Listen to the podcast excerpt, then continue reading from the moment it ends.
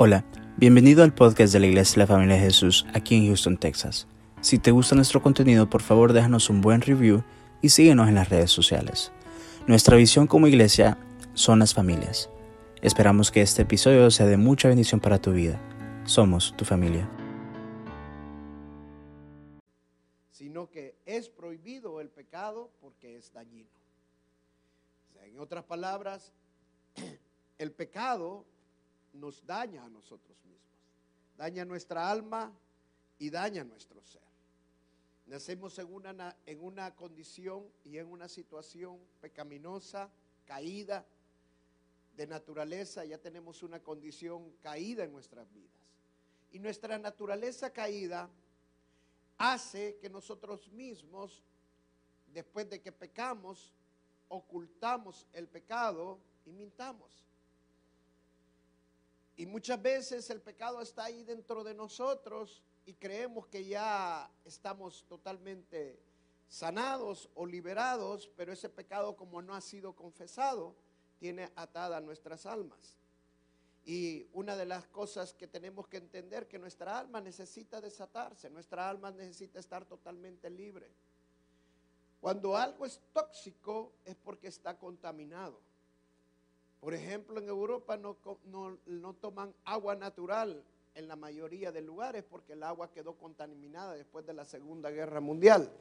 O sea, si toman agua de esas son tóxicas y con el tiempo les va a hacer daño.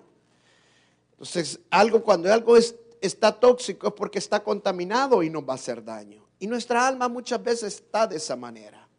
Está con tóxicos y necesita desintoxicarse necesita sacar esas cosas que nos están contaminando y que de alguna manera en nuestras vidas nos hace tener unas actitudes y comportamientos o respuestas en nuestras vidas que es producto y simple y sencillamente del pecado. De acuerdo a la palabra de Dios, la razón por la cual hay tantos problemas en la sociedad actualmente y en el mundo es raíz de la naturaleza caída que nosotros tenemos. Es raíz del pecado. En las familias no hubieran divorcios si no fuera causa del pecado. En las familias no hubieran pleitos, disensiones si no fuera causa del pecado. En las iglesias no hubieran pleitos ni disensiones, los hermanos no se enojaran unos con otros, vivieran siempre dispuestos y alegres si no fuera por causa del pecado. Yo he llegado a comprobar que la mayoría de gente que se mueve de las iglesias, el 99.99, es causa del pecado. O sea, de alguna manera u otra, si vamos a la raíz de las cosas, es producto del pecado. Entonces, no hay nada mejor que nosotros podamos ser liberados totalmente de cosas que nos están contaminando. Y nuestra naturaleza caída hace que nosotros ocultemos esas cosas. Y muchas veces, como enseñábamos el domingo pasado, el corazón es engañoso. ¿Quién lo va a conocer? El Espíritu Santo, el único. Enseñamos el miércoles que lo único que nos va a poder realmente apartarnos del pecado es el Espíritu Santo. Sin el Espíritu Santo no hay santidad. Para los que no escucharon esa prédica, véala, está hermosa es el miércoles. Sin el Espíritu Santo no puede haber una santidad completa. Necesitamos la naturaleza divina, que es la del Espíritu Santo, que mora dentro de nosotros. Pero nuestra naturaleza pecaminosa y caída hace que nosotros cuando pecamos, de alguna manera, nosotros ocultamos o queremos mentir acerca del pecado. Y esto pasó incluso desde el principio cuando Adán y Eva pecaron. Fue una cadena de ocultarle a Dios su pecado y de mentirle a Dios su pecado. No, no fui yo, fue Eva, no, no fue Eva, fue la serpiente. y si vemos, esto se transmitió para generaciones. Caín y Abel también cometieron el mismo problema, especialmente Caín cuando mató a su hermano. Y mire cómo Caín le respondió a Dios cuando Dios lo vino a confrontar con respecto al pecado que había hecho acerca de su hermano. Dios le dijo, la tierra está clamando la muerte de tu hermano. Y mire cómo Dios le dice, eh, cómo le contesta Caín a Dios en el verso 9, Génesis capítulo 4, verso 9. Y Jehová dijo a Caín, ¿dónde está Abel tu hermano? Y él respondió, no sé, ¿soy yo acaso guarda de mi hermano? Y él lo acababa de matar. Sí, en otras palabras, le estaba diciendo a Dios, ¿y por qué me estás echando la culpa a mí? Yo no, yo no he hecho nada. Yo no los paso cuidando. O sea, de alguna manera nosotros respondemos de una forma o de otra cuando pecamos de esta forma. De alguna manera nosotros siempre cuando pecamos inmediatamente nuestra reacción es una reacción de no aceptar la responsabilidad de nuestros hechos. Algunas veces lo terminamos haciendo después de transcurrido cierto tiempo, pero inmediatamente nuestra reacción siempre es ocultarlo o mentir acerca del pecado. Más adelante también nosotros encontramos otro, otro, otro pecado que se ocultó también. Fue la túnica de, de múltiples colores. Cuando José, sus hermanos planificaron matar a, a, Josué cuando llegó y cuando después de decidieron no matarlo, terminaron vendiéndolo. Y cuando ellos tuvieron que ir a enfrentar a su padre, lo que hicieron es que mataron un cordero y llenaron la túnica de múltiples colores y se la mandaron a su padre y le mandaron a decir, esta es la túnica de tu hijo. En otras palabras, es, se querían alejar tanto de la responsabilidad de lo que había pasado que hasta ni siquiera le llamaron de nuestro hermano, sino que de tu hijo. Eh, ¿Por qué? Porque ellos querían de alguna forma engañar y ocultar ese pecado de que ellos habían tenido tanto celo por su hermano, que había sido la raíz realmente del, del pecado que los había llevado a asesinar a su hermano, y ocultaron haciéndole creer de que los animales lo habían devorado y que estaba muerto, pero que ellos no tenían nada que ver con eso. Una de las cosas que he aprendido yo como pastor es que el pecado nunca queda oculto. El pecado tarde o temprano va a salir a la verdad. Y cuando nosotros lo ocultamos, es lo más fácil de poder hacer, pero a la larga se va a pagar un precio muy caro. Miren lo que dice el libro de Proverbios, capítulo 28, verso 13.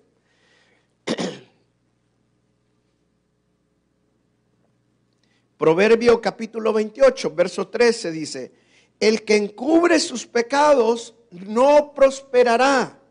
No lo digo yo, lo dice la palabra de Dios. Mas el que los confiesa y se aparta, alcanzará misericordia. O sea, no solamente se trata de confesarlos, sino también de huir del pecado, de apartarse del pecado.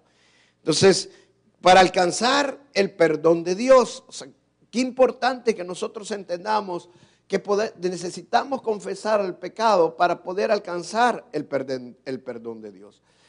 No sé cuál es tu pecado que has estado ocultando por mucho tiempo. Puede ser la pornografía, puede ser el alcohol, o puede ser las drogas, o puede ser el chisme, puede ser las calumnias, la mentira, todos tenemos algo que dentro de nosotros sabemos que necesitamos confesarlo, que necesita salir dentro de nosotros y nos da pena, nos da vergüenza o a las personas que hemos dañado va a ocasionar un, un daño tan grande que nos, nos requiere un valor extremo para poder confesarlo.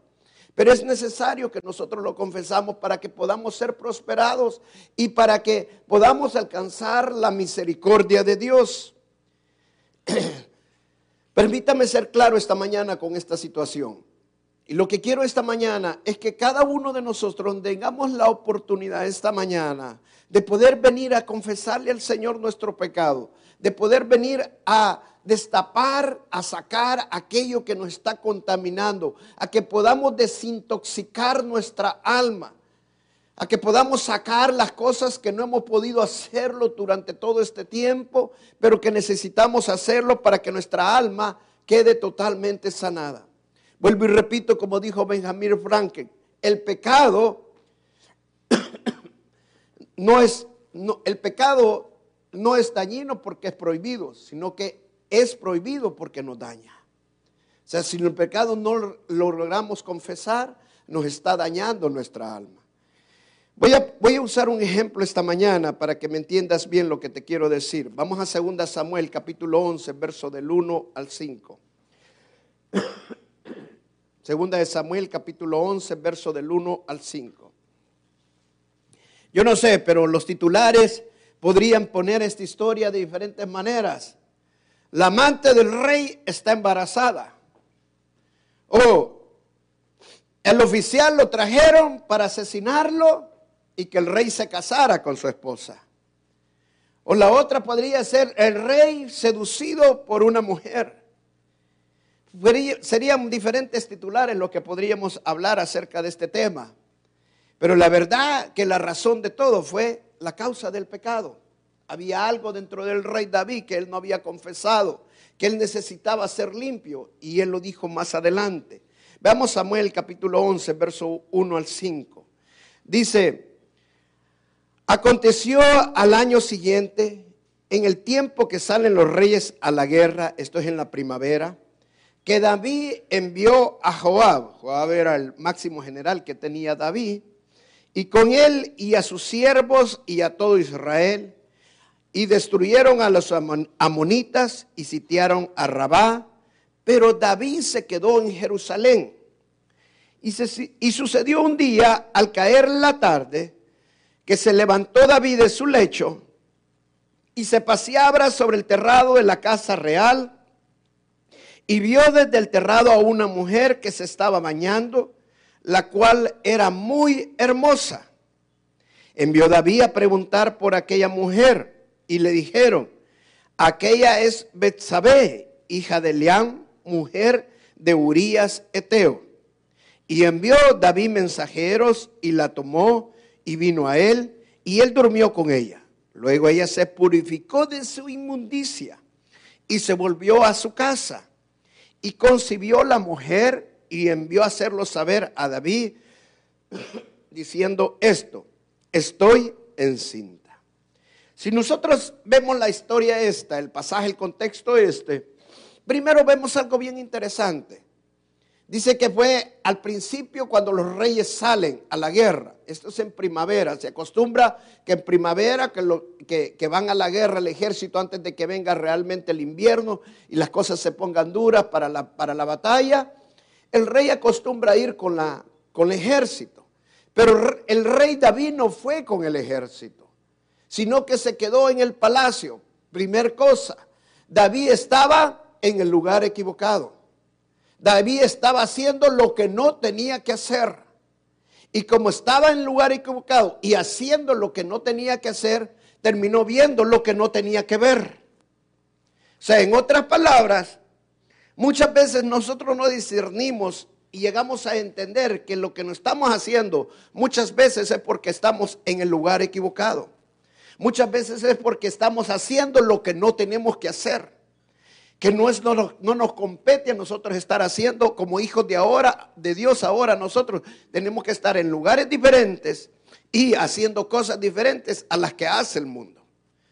Entonces, cuando nosotros nos vemos atrapados, es porque simple y sencillamente no discernimos que habían cosas que nos, el ambiente o las cosas nos llevaban a hacer cosas que terminamos haciéndolo, simple y sencillamente porque no lo teníamos que hacer. Si hay personas que juntarnos con personas y ciertas personas vamos a terminar cayendo en pecado por estar con ellas, simple y sencillamente no necesitamos estar con ellas. Para nuestra vida tienen que salir totalmente. ¿Por qué? Porque vamos a estar en el lugar equivocado con las personas equivocadas y haciendo lo que no tenemos que hacer. ¿Me está entendiendo? Entonces, pero el rey David terminó cayendo en pecado.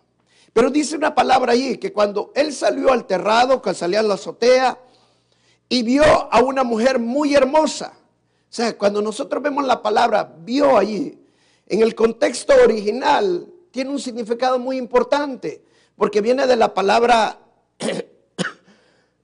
hebrea rab. La palabra rab significa ver con intención, ver fijamente. En otras palabras, el rey David no vio y simple y sencillamente la vio y ya estuvo. No, él se quedó examinando a esta mujer. Él sabía que lo que estaba haciendo no estaba bien y que lo estaba llevando al pecado. ¿Y cuál era el pecado que había dentro del rey David que no lo pudo él confesar para ser limpio de su pecado? La lujuria. O sea, la lujuria le cerró su cerebro, la lujuria científicamente está comprobado que llega un momento que tu cerebro lo tupe y no puedes discernir que lo que estás haciendo está mal. Y él, por eso que él se quedó viendo atentamente a ella y la vio y la fijó con intención y la mandó a, traer ya con la intención de tener una noche con ella. Pero lo que no sabía el rey David, que de esa noche iban a haber consecuencias. Y la primera consecuencia que hubo es que Betsabé quedó embarazada. Y lo primero que hizo fue mandarle avisar al rey David que ella estaba embarazada. Ahora, ¿qué es lo que hacemos naturalmente nosotros muchas veces? Ocultamos el pecado y empezamos a mentir. Walter Scott, que escribió la, serie de, del hombre araña, Creo que se, fijó en esta historia cuando escribió el rey David. El rey David empezó a escribir una, empezó a hacer una tela de araña de cosas que al final terminó tan mal la tela de araña que hubiera sido un ridículo para el hombre araña. ¿Por qué? Porque él pensó a hacer una trama tras otra. Y él pensó a hacer, bueno, plan A, voy a hacer esto. Voy a traer a Urias, Eteo, para acá, para que cuando él venga, seguramente, como no ha estado con su mujer todo este tiempo, lo primero que va a hacer al venir acá es estar esa noche con su mujer, van a escuchar una, una, una canción hermosa, van a tener una noche romántica y van a terminar teniendo relaciones. Y después de, nueve meses, Urias Eteo va a pensar que el niño que lleva esta mujer es de él. Pero no fue así. Eteo regresó, llegó donde el rey y después que salió del palacio del rey, él se quedó sentado en la grada porque dijo, no puedo deshonrar a mis tropas, mis tropas están allá sin mujer, mis tropas están sufriendo, mis tropas están peleando una batalla y él sintió como que estaba deshonrando a las tropas. Ser un hombre tan íntegro de que él no quiso tener relaciones con su esposa. Plan A no le funcionó al rey David. Vino, vino después y dijo, voy a hacer el plan B. Lo voy a invitar la otra noche y vamos a tener aquí, vamos a tomar juntos y lo voy a embriagar. Y ya embriagado va a ir a su casa y allí sí va a tener relaciones con su mujer. Hizo el plan B, pero no le resultó. Como pudo Urias Eteo, se agarró de las paredes ya ebrio y se quedó ahí sentado en las gradas, pero no llegó a su casa porque no quería deshonrar ni a Dios ni a sus tropas. Plan C era mandar a Urias Eteo al frente de batalla para que lo mataran. Al fin le funcionó un plan al rey David. Pero quiero decirte algo, hermano. Dijo el Señor Jesucristo, nada va a quedar oculto en este mundo. Días después, mandó Dios a un profeta, al profeta Natán, y ahí viene la cuarta parte de cuando pasa un pecado. El pecado viene, ocultamos el pecado y luego mentimos. Pero después viene la revelación. Tarde o temprano ese pecado se va a revelar.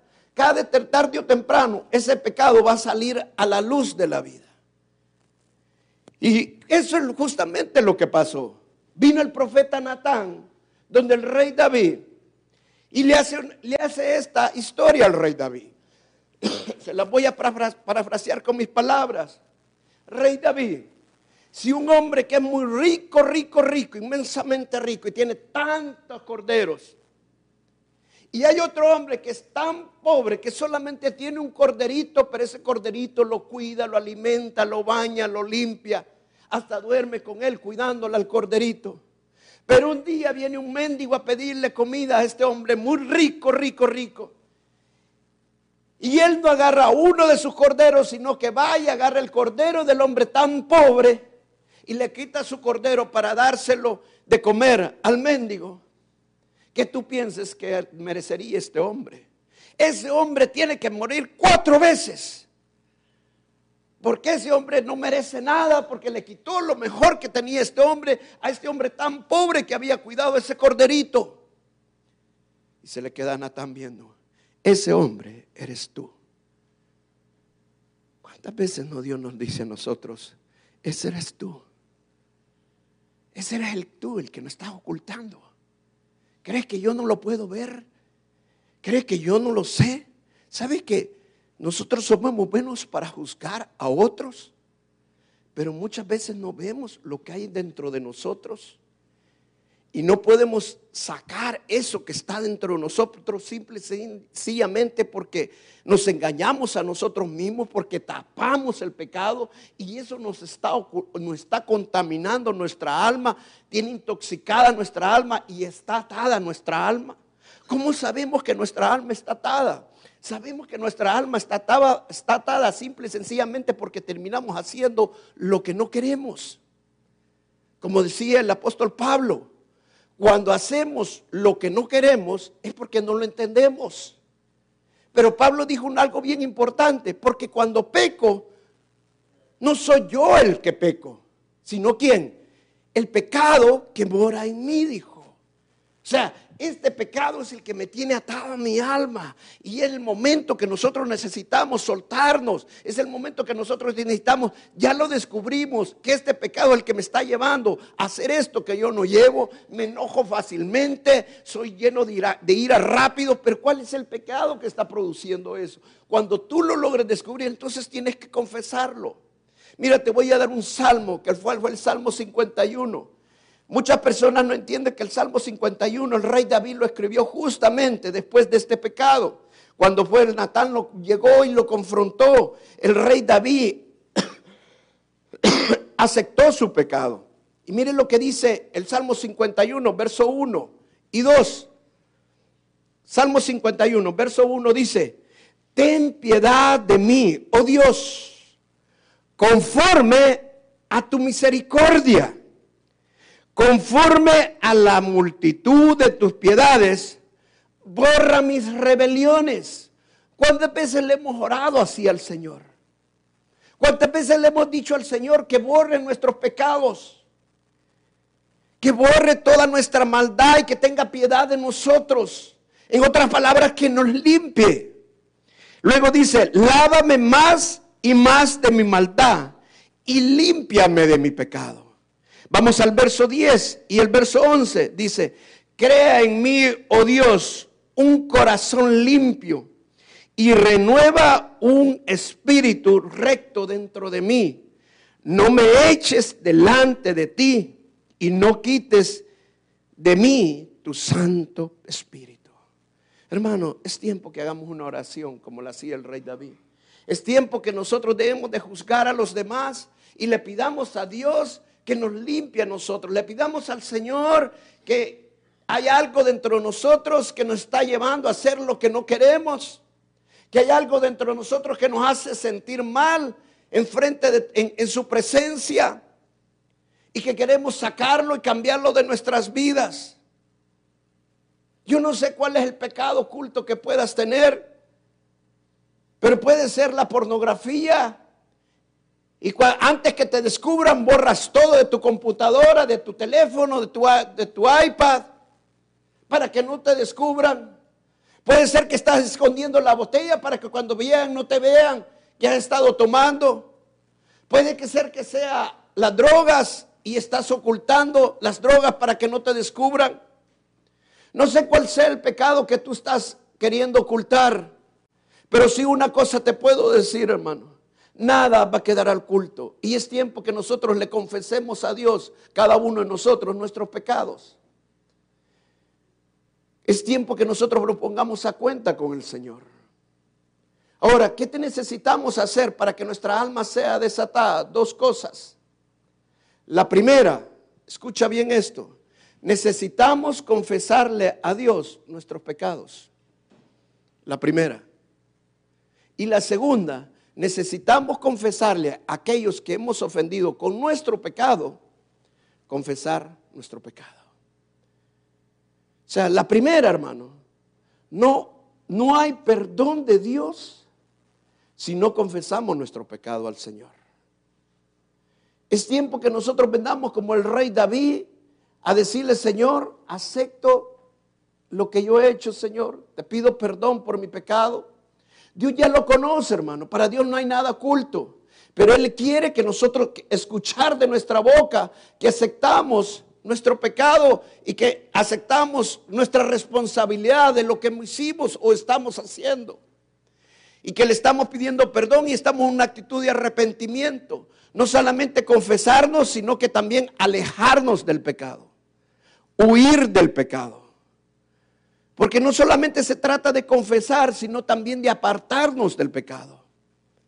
Entonces cuando nosotros nos acercamos al Señor a pedirle perdón, el Señor no solamente nos perdona nuestros pecados, sino que los olvida. Y dice la palabra que quedan tan lejos como el oriente del occidente.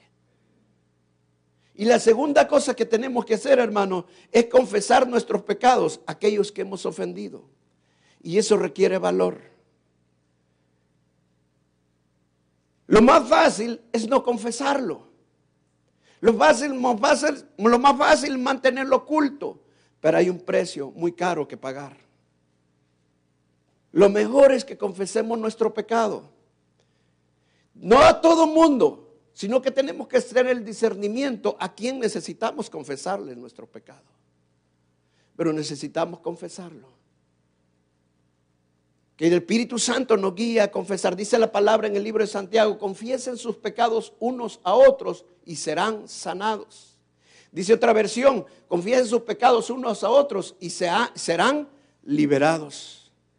O sea, cuando nosotros confesamos nuestros pecados, hermano, primero cuando confesamos nuestro pecado a Dios es para ser perdonados.